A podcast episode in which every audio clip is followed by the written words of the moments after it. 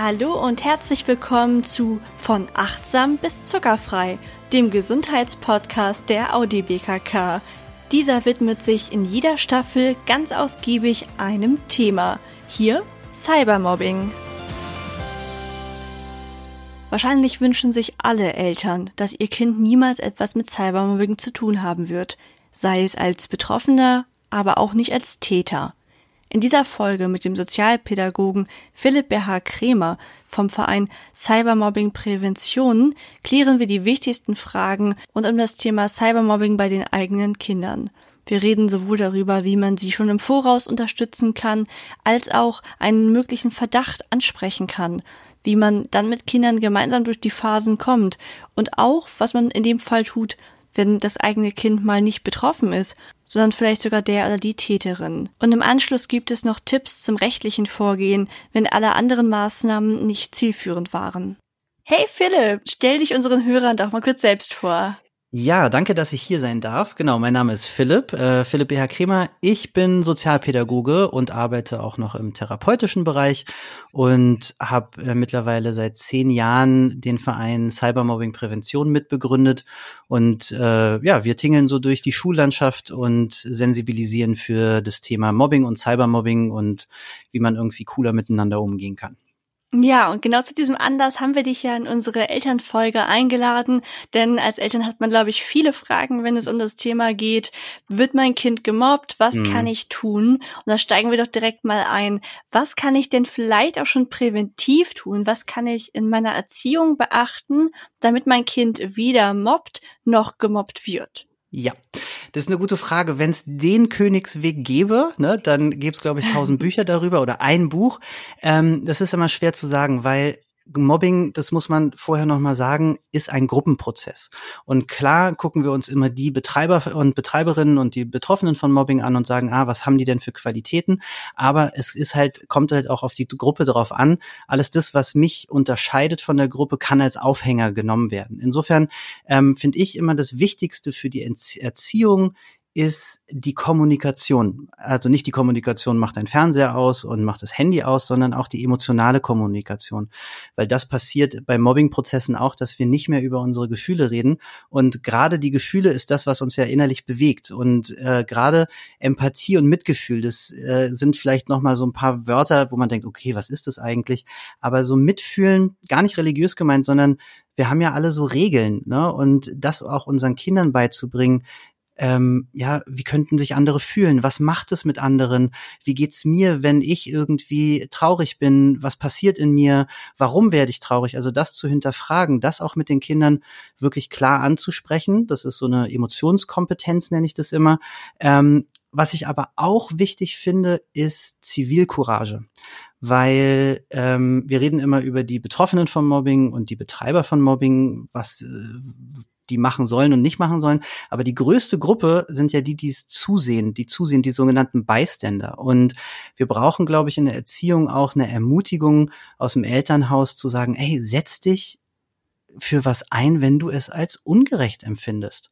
Und das ist eine gute Prävention, überhaupt auch in so einen Mobbing-Prozess reinzukommen, weil wenn mehrere sich engagieren, dagegen zu halten, super, ja. Und klar, wir brauchen auch selbst, äh, äh, also so ein Selbstbewusstsein, Selbstbehauptung. Die Selbstbehauptung aber eher, wie gehe ich mit Emotionen um? Und da sind wir Eltern wirklich gefragt, weil ähm, wir müssen es ihnen vorleben. Die Eltern leben es den Kindern vor, wie sie mit Pro äh, Problemen umgehen. Und deswegen ist es in der Erziehung ganz wichtig, dass wir auch an uns arbeiten und sagen, naja, wie gehe ich mit den Konflikten um? Äh, Gibt es äh, manchmal Anzeichen, ähm, wo ich über andere lache? Was, was lernt mein Kind?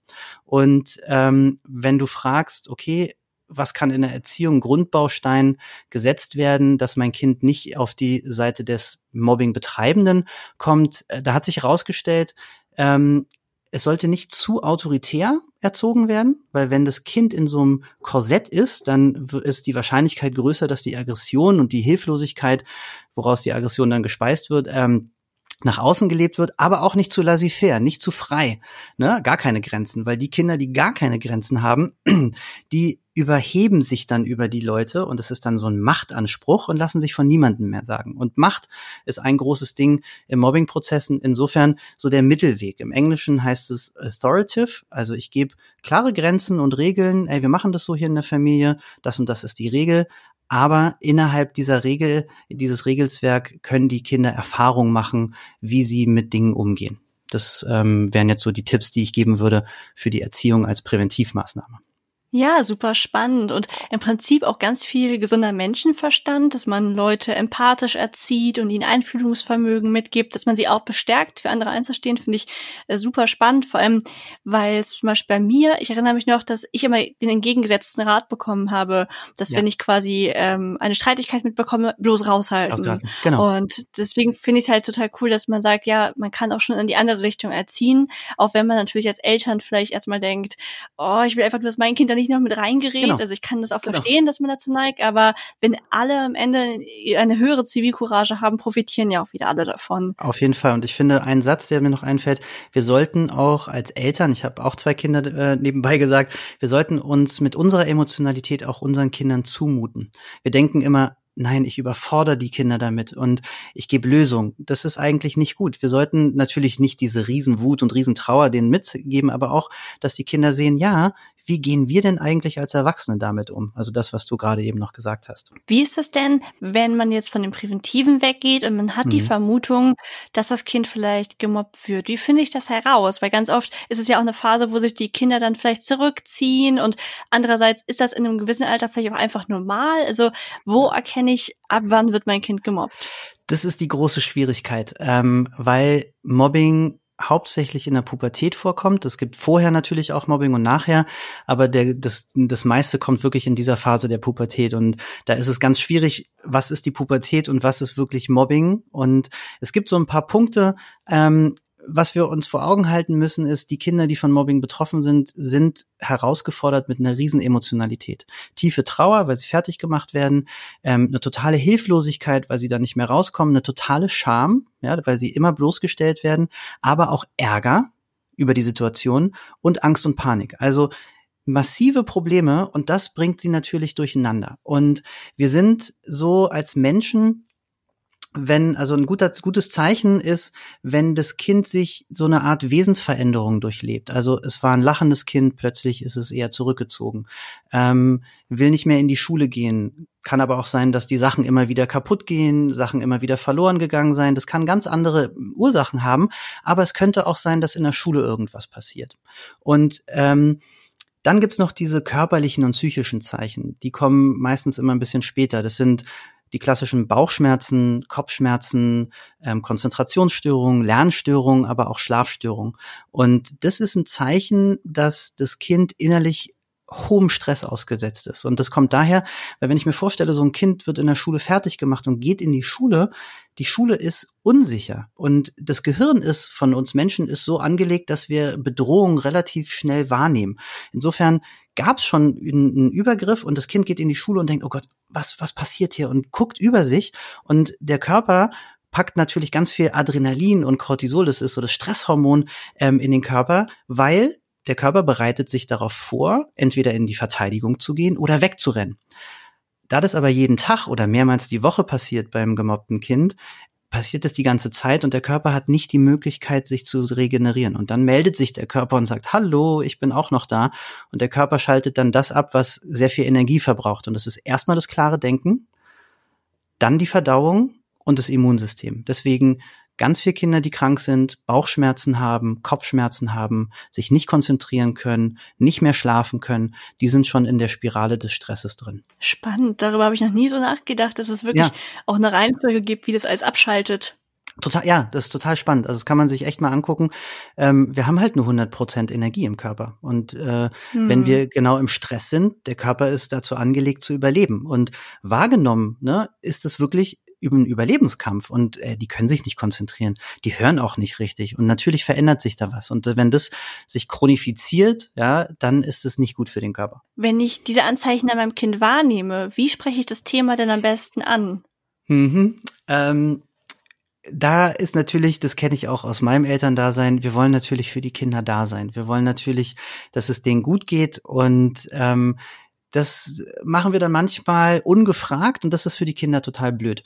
Wenn wir einfach sagen, ey, ich glaube, du wirst gemobbt. Wir sollten den Begriff Mobbing so spät wie möglich ähm, benutzen. Das wird sowieso sehr inflationär benutzt.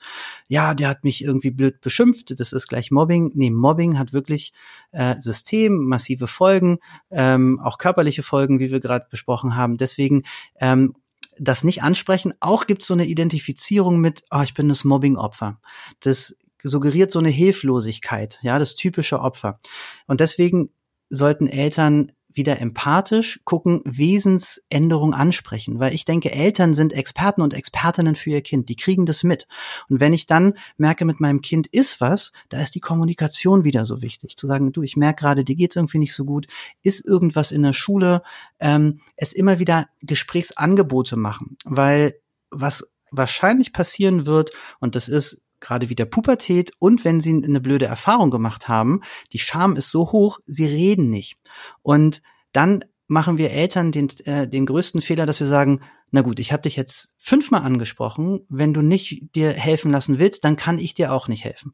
Und das ist im Mobbing-Prozess gerade sehr fatal, weil die Kinder sowieso das Gefühl haben, sie keine Hilfe, äh, keine Unterstützung kriegen und dann auch aus dem Elternhaus. Deswegen immer wieder anbieten und sagen, du, ich merk doch was, ähm, dass was mit dir los ist. Wenn du kein Vertrauen zu mir hast, ich würde dich bitten, red mit äh, Onkel so und so, Tante so und so, mit deinen Freundinnen, mit irgendwas, aber ich merke, es geht dir nicht, nicht gut. Also wirklich wie so ein Sprung in der Platte immer wieder ansprechen, dass da was, äh, da, dass da was äh, wahrgenommen wird, weil dann ähm, regen wir den Reflexionsprozess der Kinder an. Ja, stimmt, ja, und sie fassen Vertrauen. Also nur mal als Beispiel: in der Therapie, ich mache Therapie mit Mobbing-Betroffenen, dauert es manchmal drei bis manchmal sechs Monate, bis sie überhaupt wirklich davon reden, was ihnen passiert. Insofern immer wieder das Gefühl geben, ich gebe dir die Hand, ich sehe dich. Kinder und Jugendliche wollen gesehen werden. Und da ist die empathische, gefühlsbetonte Kommunikation ganz, ganz wichtig. Super spannend, dass es auch so lange dauern kann, bis sie sich ja. dann öffnen. Also drei bis sechs Monate finde ich wirklich, also es macht Sinn und letztlich kann man das ja auch von sich selbst, wenn man sich an die Pubertät mal zurückdenkt und da hat man ja nicht so krasse Erfahrungen gemacht, also ich persönlich jetzt nicht, aber mhm. selbst da, diese Scham bei kleinsten ja. Kleinigkeiten, die war immer da. Und ja. wenn das jetzt wirklich was Großes ist, das muss ja eine Riesenüberwindung sein, sich Voll. da jemandem anzuvertrauen. Deswegen kann ich mir das sehr gut vorstellen das und finde es auch sehr schön, dass du nochmal gesagt hast, auch wenn ihr fünfmal schon gefragt habt, einfach immer wieder symbolisieren, dass man da ist. Genau.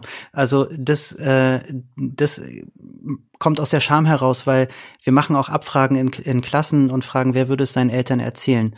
Es gibt ein paar, die das den Eltern erzählen würden, aber der Großteil erzählt es eben nicht aus der Scham, weil sie denken, sie müssen es selber hinkriegen. Und deswegen ist dieser Satz wirklich nochmal ganz wichtig. Dranbleiben, dranbleiben, dranbleiben. Was ist denn, wenn der andere Fall eintritt? Wenn ich merke, mein Kind ist nicht die betroffene Person, sondern leider wahrscheinlich der, die Täterin. Das will man ja am Anfang wahrscheinlich gar nicht wahrhaben. Wie reagiere ich da als Eltern? Was kann ich da überhaupt tun, um auf mein Kind zuzugehen, um meinen Verdacht zu äußern? Total. Also ähm, ist eine spannende Frage, weil ich glaube, Anzeichen, wie es bei Mobbing-Betroffenen gibt, gibt's nicht so. Aber wenn es dann mhm. rausgekommen ist, dann kommt natürlich genau das, was du gerade beschrieben hast. Ich sehe mein Kind nicht als das Wesen, wie es dargestellt wird, als schädigende Person. So jemand kann doch, also ne, die Frage ist ja mal, wie können so eine Leute was das ähm, mit anderen Leuten machen? Und plötzlich ist mein Kind betroffen. Also suche ich die Dinge raus, die mein Kind gut macht. Und ganz wichtig und das auch für Eltern, weil ich da Reaktionen von Eltern erlebt habe, die auch nicht schön ihre Kinder gegenüber waren. Wir müssen die Tat von den Täterinnen und den Tätern trennen. Also wir können sagen, das, was du getan hast, das akzeptiere ich überhaupt nicht und das ist schrecklich, dass du so jemanden was angetan, also jemand anders was angetan hast. Also ne, wir müssen diese Unterscheidung machen. Wir sagen ganz oft, dass du so ein Mensch bist. Das hätte ich nicht gedacht auch bei Gewalttaten, die Leute haben immer noch eine andere, ein anderes Ich in sich und das kennen die Eltern auch. Und das ist genau das, wie ich es bei ähm, Kindern ansprechen würde, die äh, Mobbing betreiben, zu sagen, du, ich kenne ich kenn dich ganz anders. Ich kenne dich als offenen, als liebenswerten Mensch. Ich kann gar nicht verstehen, dass du sowas angefangen hast, dass du so jemandem was antust. Ähm, auch zu sagen, auch zu sagen so, naja, so habe ich dich nicht erzogen. Also für mich ist ein großer Wert, dass wir anderen nichts antun. Ähm, wie ist es zustande gekommen? Also wir müssen also weil die Betreiber, die sind auch gefangen in ihrem Kreislauf. Wir müssen denen auch die Hand geben. Also so Anschuldigung funktioniert auch nicht, sondern dann auch sagen, ey, wie können wir gemeinsam da rausgehen? Wie ist es dazu gekommen? Und da ist nämlich, weil das passiert bei den Mobbing-Betreibern, je länger Mobbing äh, stattfindet, desto weniger Empathie haben sie, weil sie sich im Recht finden. Da müssen wir wieder Empathie schulen, Mitgefühl schulen. Und was wir nicht machen sollten, Sätze wie, wie würdest du dich denn fühlen, wenn dir das sowas passiert? Naja, sie sind nicht in der Situation, dass ihnen sowas passiert. Und sie können sich das nicht vorstellen, weil sie dann innerlich sagen, na, passiert mir ja nicht. Wird mir auch nicht passieren. Die, die andere Person ist schuld, dass sie es mit sich machen lässt. Insofern ist eher auf die eigene Emotionalität was macht dich denn traurig? Was ähm, vielleicht auch mal einen emotionalen Film sehen, also wirklich diese emotionale Ko ähm, Kommunikation wieder stärken und die Tat ähm, trennen von der Person und sagen, ey, was ist da, wie, wie konnte es dazu kommen? Jetzt beweis mir, dass du dass den Teil, den ich kenne von dir, der gut ist, prosozial, dass der wieder zum Vorschein kommt. Das heißt, das wäre auch so ein Vorgehen, das du empfiehlst, um meinem Kind zu helfen und eine Situation, die gerade besteht, also wenn das Mobbing jetzt zum Beispiel noch akut im Gange ist, um das zu entschärfen? Ja, auf jeden Fall. Also ich würde sagen, so die eigene Rolle darin nochmal zu reflektieren, weil ähm, sie fühlen sich oft im Recht, das haben wir so, so erfahren von den Mobbing-Betreibern. Und da auch zu sagen, so, ey, was passiert da eigentlich?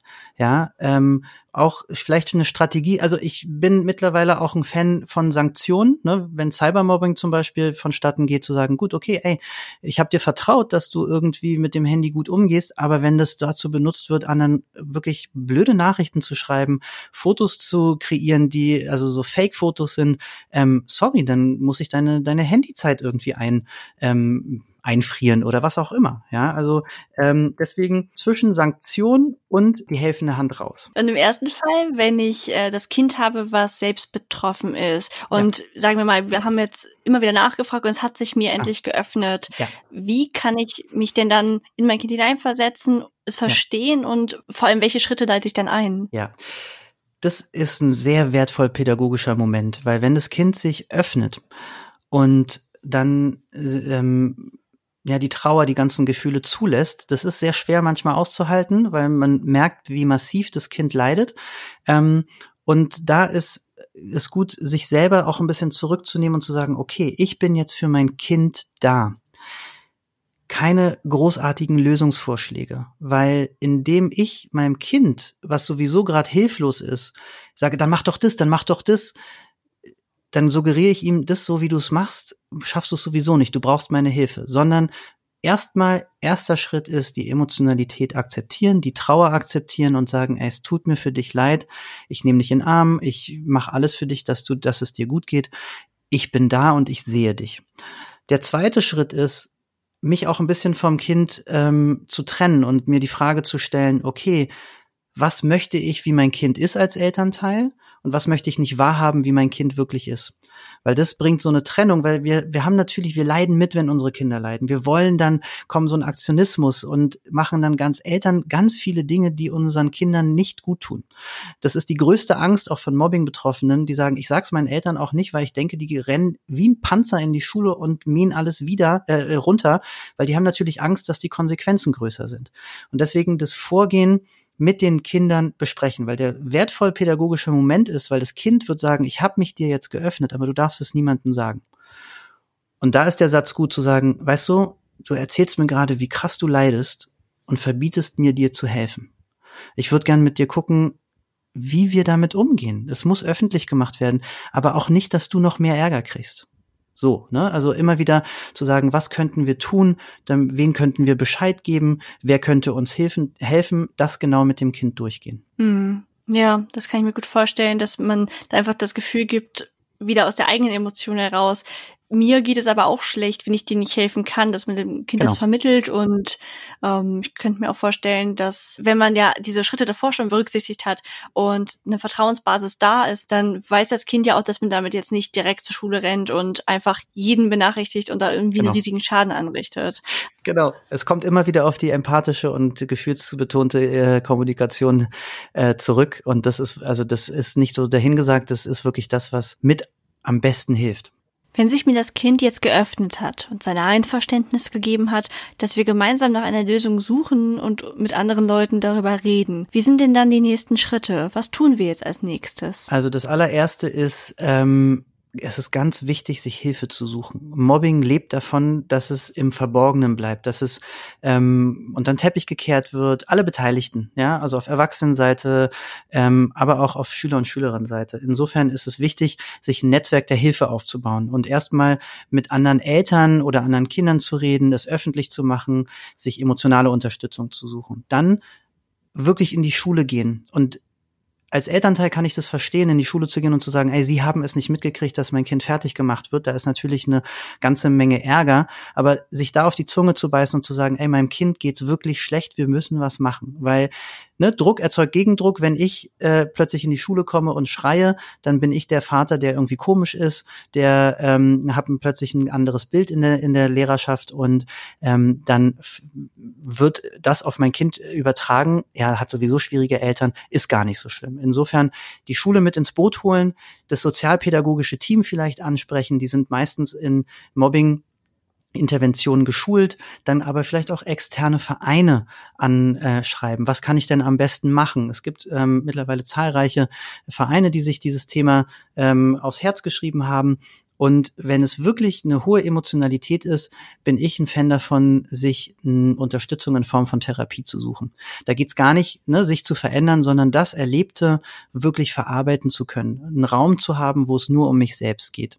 Also da so ein Hilfenetzwerk aufzubauen und sich die Unterstützung holen und auf jeden Fall mit der Schule immer im Gespräch bleiben. Hm, ja, das kann ich mir gut vorstellen, weil es also Therapie ist ja auch allgemein was, was immer akzeptierter wird, wo man einfach sagt, es tut wahnsinnig gut, über das zu reden, was einen belastet und ist eigentlich ja fast für jedes mhm. Problem, was man hat, hilfreich, wenn man dann halt jetzt die passenden Ansprechpartner eben speziell die Wissen aus dem Bereich haben dazu holt, dann äh, hilft das bestimmt allen Beteiligten sehr.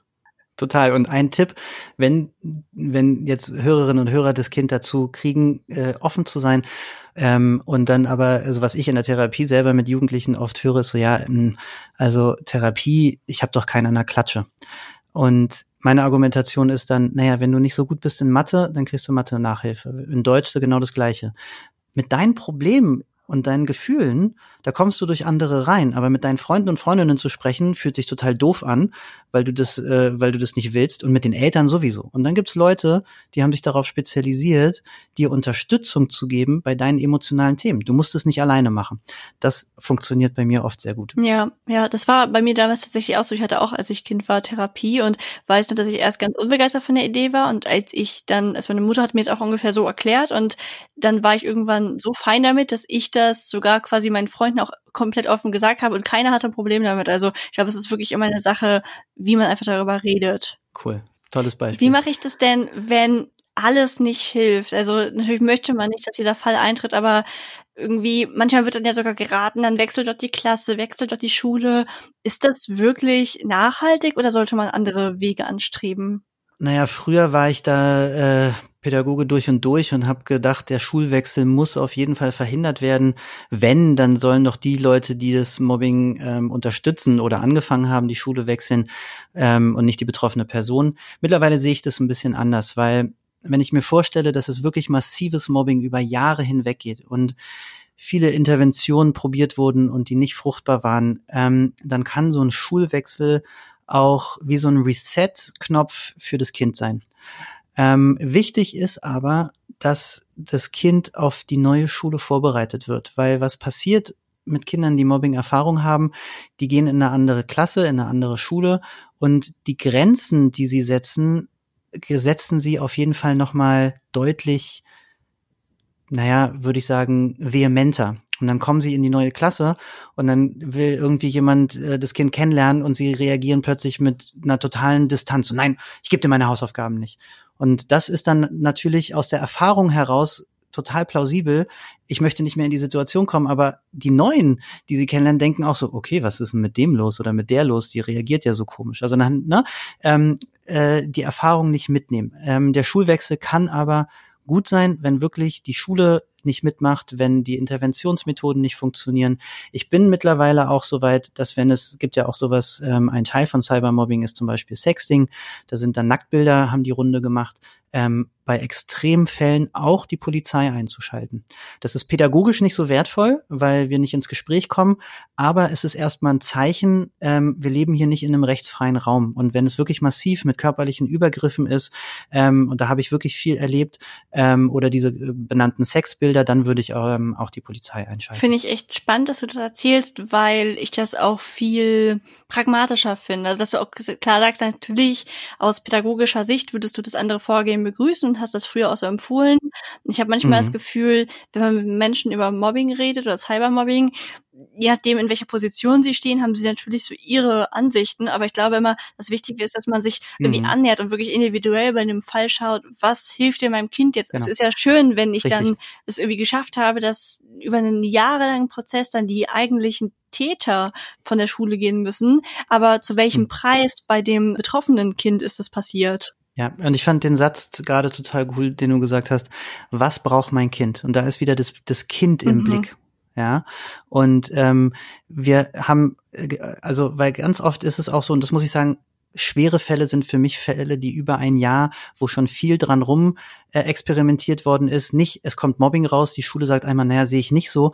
Die Schule braucht auch die Zeit, das zu bearbeiten. Ja, es geht nicht, äh, geht nicht mit einem Wimperschlag, dass Mobbing aufgelöst wird. Das braucht wirklich ein, ja, ein paar Wochen bis Monate, bis das wieder irgendwie okay ist. Die Schule derzeit die Zeit auch zu geben. Aber wenn wirklich alle Stricke reißen, dann zu gucken, was tut eigentlich meinem Kind gut? Den Satz fand ich gerade klasse. Vielen Dank, dass du heute hier warst, Philipp. Tschüss. Ciao. Ergänzend zu dem Interview mit Philipp BH Kremer können wir auch die Seite www.sprichdrüber.de empfehlen, die die Audi BKK erstellt hat und auf der Sie zusammenfassend alle Infos finden, die wir in den Folgen nennen, sortiert nach Eltern, Lehrern, Schülern. Also Sie finden da wirklich sehr viele auch weitergehende Informationen, um sich in das Thema einzulesen. Natürlich möchte niemand, dass es ein wirklich schlimmer Fall wird und man rechtliche Konsequenzen treffen muss. Aber falls es passieren sollte, ist es gut zu wissen, was einem für Möglichkeiten zur Verfügung stehen. Deswegen haben uns die digitalen Helden mit Infos versorgt, wie man zivilrechtlich vorgehen kann, weil viele nur das strafrechtliche Vorgehen kennen.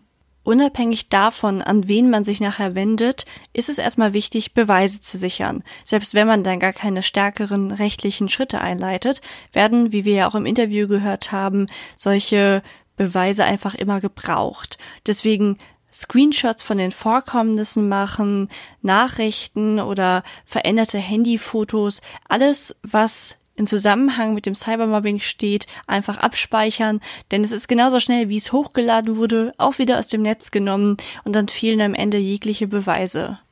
Wie wir auch schon in der Schülerfolge empfohlen haben, ist es uns nochmal wichtig zu betonen, dass der Gang zum Anwalt oder zur Polizei niemals als erste Instanz empfohlen wird.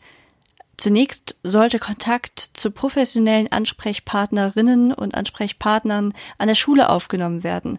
Da gibt es eine ganze Bandbreite, zum Beispiel die Schulsozialarbeiter, diese haben nämlich Kooperationen mit der Polizei und den Medienschutzbeauftragten und wissen schon genau, an wen sie sich in welchem Fall wenden können.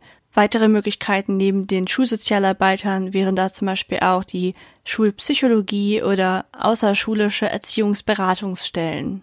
Aber auch wenn wir immer empfehlen, das erstmal auf diesem Wege zu klären, gibt es natürlich Fälle, wo strafrechtlich oder zivilrechtlich vorgegangen werden sollte. Zum Beispiel, wenn eine ungewollte Verbreitung von Bildern stattfindet, was einfach eine Straftat ist. Das Problem hierbei ist, dass die minderjährigen Betroffenen den Antrag auf Strafverfolgung nicht selbst stellen können. Sie müssen sich zunächst an ihre Eltern wenden, welche dann stellvertretend den Antrag stellen können. Das ist eine große Hürde, die verhindert, dass Jugendliche sich aktiv professionelle Hilfe holen.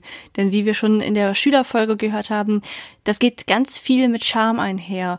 Und die Betroffenen haben das Gefühl, selbst etwas falsch gemacht zu haben. Es ist auch wichtig, dass die Eltern das begreifen. Es ist nicht, dass sie ihnen aktiv nicht mehr vertrauen oder dass sie sich verraten fühlen oder so. Es ist einfach, dass die ganz oft die Schuld bei sich suchen und es ihnen unglaublich unangenehm ist, sich ihnen anzuvertrauen.